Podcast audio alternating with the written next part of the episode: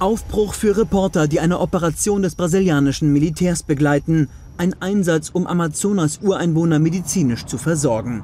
Erst tauchen Agrarland und frisch gerodete Flächen auf, dann der intakte Amazonas-Regenwald. An der Grenze zu Peru leben die Ureinwohner vom Stamm der Ticuna. Eine ihrer Anführerinnen ist Trindade Fidelis, die sich bei den Militärs für den Besuch bedankt. Zum ersten Mal seit Beginn der Pandemie bekommt ihr Stamm medizinische Hilfe von außen.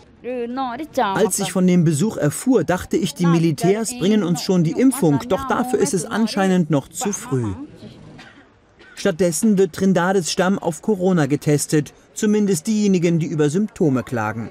Die Indigenen hier haben insgesamt 260 Corona-Fälle gezählt und beklagen vier Tote. Die meisten seien jedoch mit Hilfe indigener Medizin geheilt worden. Akute Corona-Fälle gibt es nicht, was die Militärärzte erstaunt. Ich selbst wurde zwölf Tage im künstlichen Koma beatmet. Danach hatte ich Schmerzen und konnte mich lange nicht aus eigener Kraft auf den Beinen halten. Ich musste wieder lernen zu essen, mich zu setzen und aufzustehen. Deshalb bin ich glücklich, jetzt hier anderen helfen zu können. Brasiliens Militärs kümmern sich nicht nur um die Gesundheitsversorgung im Amazonas, sie sollen auch den Lebensraum der Indigenen vor illegalen Holzfällern und Goldgräbern schützen. Es ist ein weiterer Spezialauftrag der Regierung.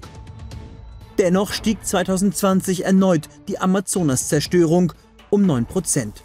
In zwölf Monaten wurde eine Fläche viermal so groß wie das Saarland vernichtet, was indigenen Verbände kritisieren. Die Kontrollen wurden vernachlässigt und kaum Strafzahlungen verhängt.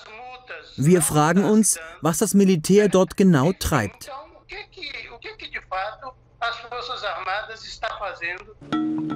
Auch die medizinische Militäroperation ist nicht unumstritten. Hilfe auf der einen Seite, aber andererseits auch das Risiko, Indigene so erst anzustecken.